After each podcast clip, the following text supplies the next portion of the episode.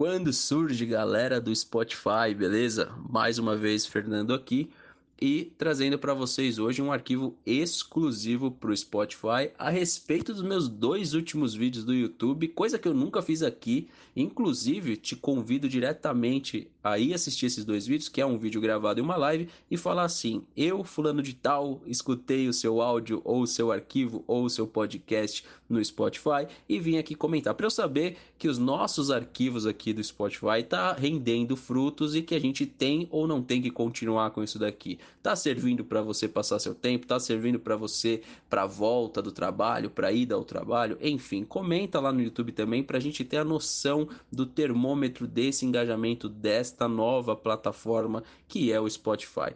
Mas pois bem, o assunto é o seguinte: o último vídeo e a última live foi para falar a respeito dos comparativos feitos pela mídia aí, tá? Do balanço financeiro dos, do, das duas equipes ou das duas principais equipes do Brasil. De um lado, o nosso querido Palmeiras, do outro lado, o Flamengo, tá? E eu percebi o seguinte: tem piadinhas que incomodam nós palmeirenses, e eu me incluo nisso, que é a do 51 e a do Palmeiras não tem mundial. Isso me incomoda muito, particularmente falando, porque eu percebo que os caras eles não têm nenhum tipo de argumento para presente e aí eles têm que puxar uma situação é, histórica ou um passado muito grande para desqualificar um dos nossos títulos aí e considerar que o Palmeiras não tem mundial. Pois bem, quem me acompanha sabe que eu considero o título de 51 mundial, mas também não vejo a hora do Palmeiras ganhar novamente o mundial e poder no mínimo disputar novamente o mundial. E eu acho que isso pode acontecer esse ano. O vídeo foi para falar a respeito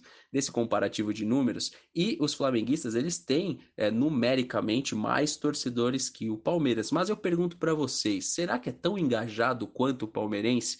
Que paga o maior ticket médio do Brasil, que tem visto, inclusive, o nosso time ganhar títulos. Inclusive, durante a transmissão, eu vesti duas faixas ali de campeão e, lógico, que provoquei os caras, inclusive, pedi até indicação de canais flamenguistas para os caras tentarem contra-argumentar uma situação que, comprovada por números, é quase que impossível. Por isso que eu fiz esse convite e que seria muito engraçado divulgar, né, um outro canal flamenguista, uma outra visão, que certamente não conseguiria debater aí com a visão palmeirense ou com a visão tradicional da mídia, né? O que eu percebi também é que os caras ficam muito incomodados quando a imprensa tradicional divulga números aí que comprovam que o Flamengo não é esse time tão poderoso ou tão grandioso que a imprensa os transformou. Mais especificamente falando, a, a Rede Globo, que aqui em São Paulo faz um modelo muito parecido com o Corinthians e fez esse modelo por anos aí com o Flamengo. Se o Flamengo não tivesse conquistado, inclusive, aquele campeonato brasileiro de 2009, eu acho que certamente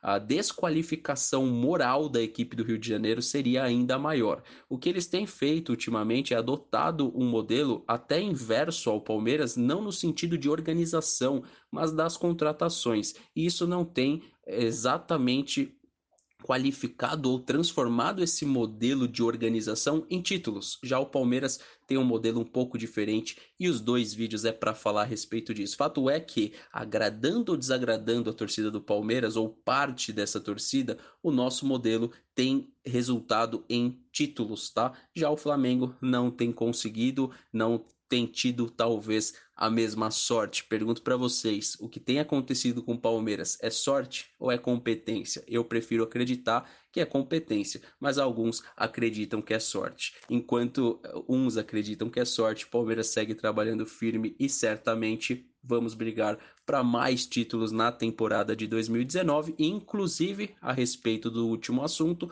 o Palmeiras deve terminar essa temporada com recorde tá, nas arrecadações. Isso é importante para a gente entender que 2020 o Palmeiras será tão competitivo quanto foi na temporada de 2019, na temporada de 2018 e na temporada de 2016, porque a de 2017, infelizmente, foi uma temporada atípica desse novo Palmeiras. Comenta lá no YouTube para eu saber que eu tenho que continuar, né, com os arquivos aqui pro Spotify, inclusive esse é um, um exclusivo e também peço para vocês a assistirem nossos dois últimos vídeos. Lembrando que a gente tem grupos no WhatsApp, Telegram e a gente está sempre divulgando nas lives. Tamo junto, pessoal. Amanhã, antes do jogo do Brasil, estaremos ao vivo para falar de Palmeiras e talvez falar também de Brasil e Argentina. Um abraço a todos, tamo junto. Bom dia, boa tarde, boa noite e valeu.